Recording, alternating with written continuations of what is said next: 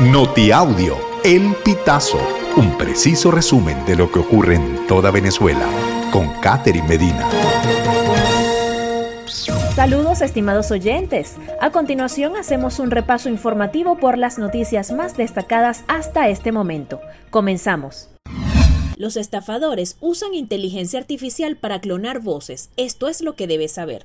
Ahora la inteligencia artificial ha abierto las puertas para la clonación de voces, un arma que los estafadores ya están usando a su favor. Para evitar ser víctima de este tipo de estafas, la empresa de antivirus McAfee recomienda establecer una palabra secreta de seguridad con familiares y amigos, precisamente para corroborar la identidad en caso de recibir una llamada sospechosa.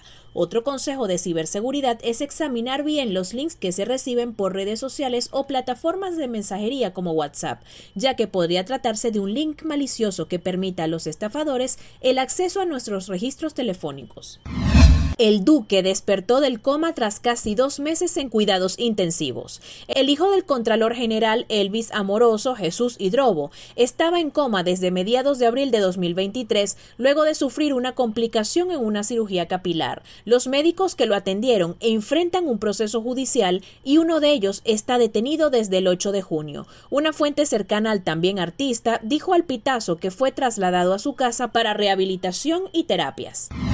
Policía detiene a 23 miembros del tren de Aragua en Colombia, 15 son venezolanos. La justicia colombiana encierra en prisión por los delitos de homicidio, concierto para delinquir, narcotráfico y extorsión a 23 personas que supuestamente están vinculadas al grupo criminal venezolano Tren de Aragua. Las detenciones de 15 venezolanos y 8 colombianos se ejecutaron durante la semana pasada en medio de un operativo conformado por funcionarios de la Policía Nacional de Colombia y el grupo de élite de la Dirección Antisecuestro y en el que también colaboró la Fiscalía General de la Nación. Luis Ratti confirma que solicitó inhabilitación para María Corina Machado, Capriles y Superlano. Ratti indicó que espera que la Comisión de Política Interior y la Comisión Contraloría de la Asamblea Nacional también sean parte de estas investigaciones y de las inhabilitaciones que pide. La procedencia de los fondos de campaña de las primarias y de estos dirigentes son oscuros y viciados, aseguró. INAC autoriza a la TAM Colombia vuelos entre Caracas y Bogotá.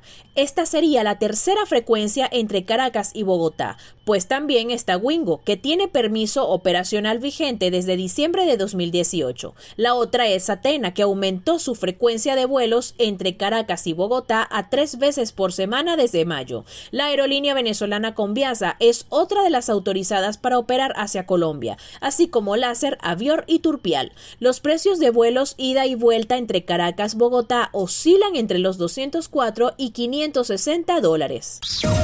Estimados oyentes, este ha sido el panorama informativo hasta esta hora. Narró para ustedes Catherine Medina.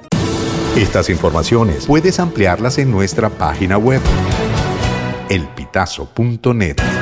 También recibimos tus denuncias vía SMS o WhatsApp a través del 0414 230 2934.